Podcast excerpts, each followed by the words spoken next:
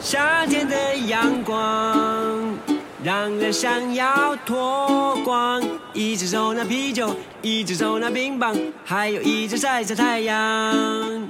Hello，亲爱的听众朋友们，大家晚上好！你现在收听到的是 FM 幺七零零二五兔先生的声音日记的录播节目，我是主播兔子 Mister，大家晚上好。嗯，那么今天的话题呢叫做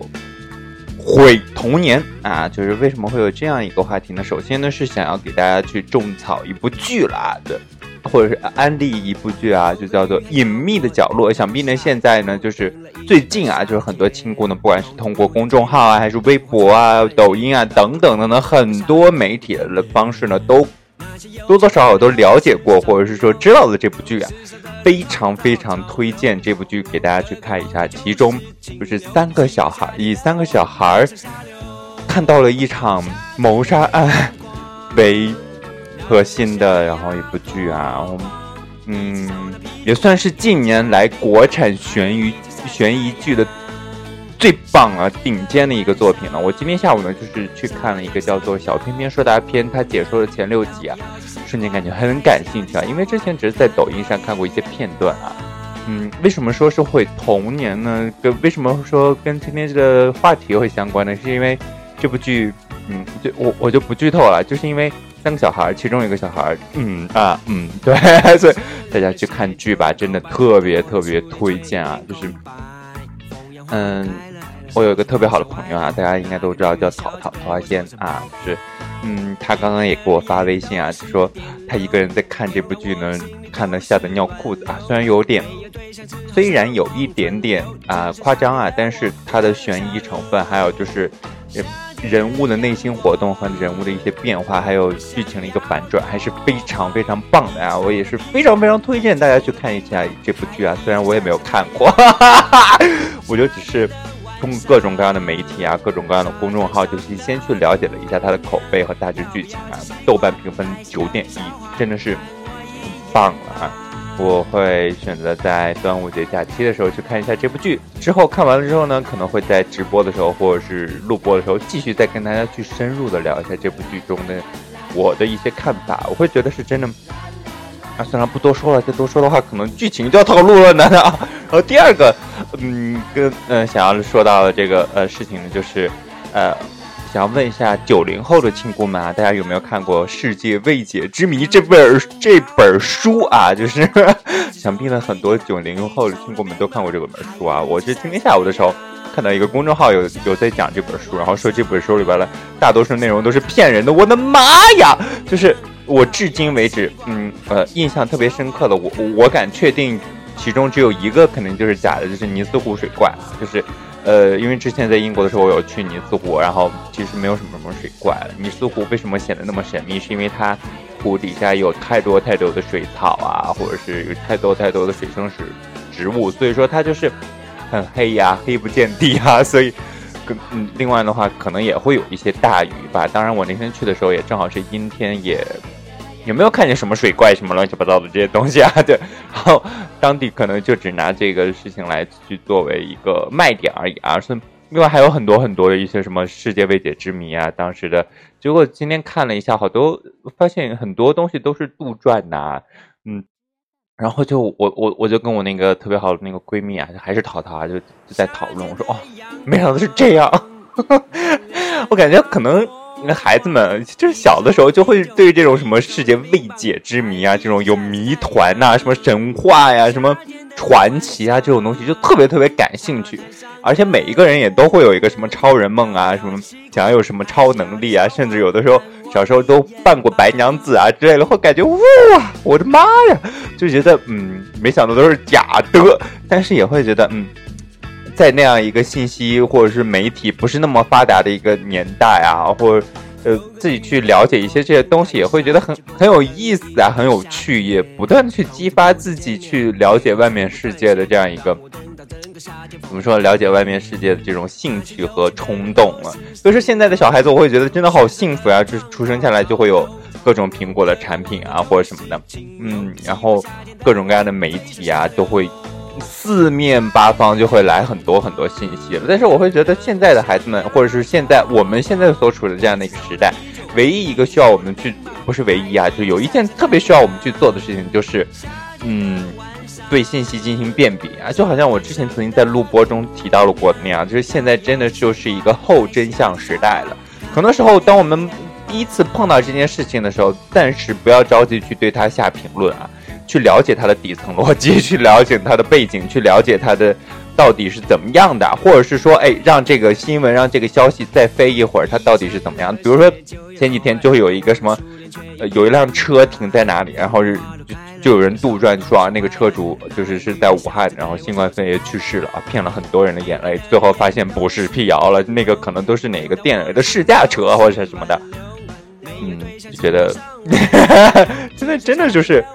媒体被人们所使用，同时也被人们所操纵啊！所以说，希望大家都能够在接受信息的同时，能够增强自己辨别信息的能力啊！不要说，哎，一看到这个信息就会觉得哇，好有意思啊，我要去转发一下，或者怎么怎么怎么的，对吧？就是，嗯，还是要增强自己的这个辨别能力。另外的话，就是刚刚又提到了这个苹果，就是嚯，二 iOS 十四，还有什么 iPad OS 是昨天开了一个发布会啊，我就觉得。好棒啊！真的算是苹果近十年来最大的一次革新了。虽然说很多安卓用户都会说啊，他在模仿安卓啊，或者什么，我会觉得很嗯很多事情啊，就是呃，我们不要说的那么绝对，或者是说不要不要太过于怎么说呢？太杠啊！不要杠啊！很多技术你知道，到发展的最后都属于都会有一个趋同的一个这个趋势了。你比如说。呃，之前我们去，嗯，啊，怎么说呢？是很多技术发展到最后都会往一个特别便利的方向去发展，尤其是人们所使用的一些技术啊。你看，呃，很多呃，安卓用户就会说啊，这个这个这个很好用啊，他他会去采用。比如说，他安卓的一些东西也曾经去超过苹果的系统的一些东西，对吧？所以说很多东西呢，都只是说，哎，为了人们去使用的便利，为了人们的这个界面的清新啊，或者怎么样的，他会做这样一个趋同的一个设计啊，就并也不是说什么抄来抄去的。我会觉得，嗯，很多时候技术的发展趋势就是这样的。好了，就是我们继续再聊聊关于这个毁童年这个事情啊，就是今天讲到两个关于毁童年的事情，一个是那个剧啊《隐秘的角落》，然后还有跟这个剧。另外有提到这个跟这个剧的一个呃相关的一个小说，我想也想要去看一下，叫做《坏小孩》。但是听他们说说这个剧，这这个坏小孩就是这这这部小说里边好像剧情尺度更大。如果真的按照这个剧嗯剧就是书中的这个剧情去拍的话，根本就过不了审。我觉得现在。当前所播的这个剧的尺度其实也也蛮大了，能过审也真的很不容易，还是再次推荐大家一定要去看这部剧。好，那明天就已经周三了，也是这周的最后一个工作日了，也希望大家都能够坚持啊！我也给自己打鼓鼓个劲儿啊，就是坚持，或者明天大家就可以有这样一个端午假期了。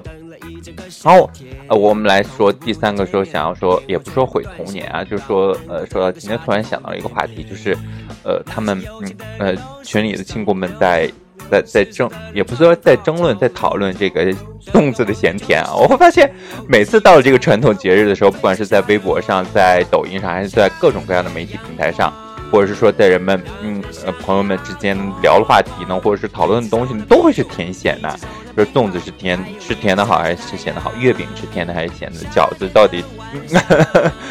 或者是说什么豆腐脑应该是甜的还是咸的？我会发现，嗯，这这个真的就可能就是因人而异、因地制宜了。每一个地方都会有每一个地方不同的一个传统啊。然后那天我们还聊了说，哎，就是是是有的地方生了孩子之后要送什么什么东西，有的地方一生了孩子之后要送什么什么其他的一些东西。这这都跟，嗯，每一个地区不同的一个人文习惯呀，还有什么地理啊，这等等等等各种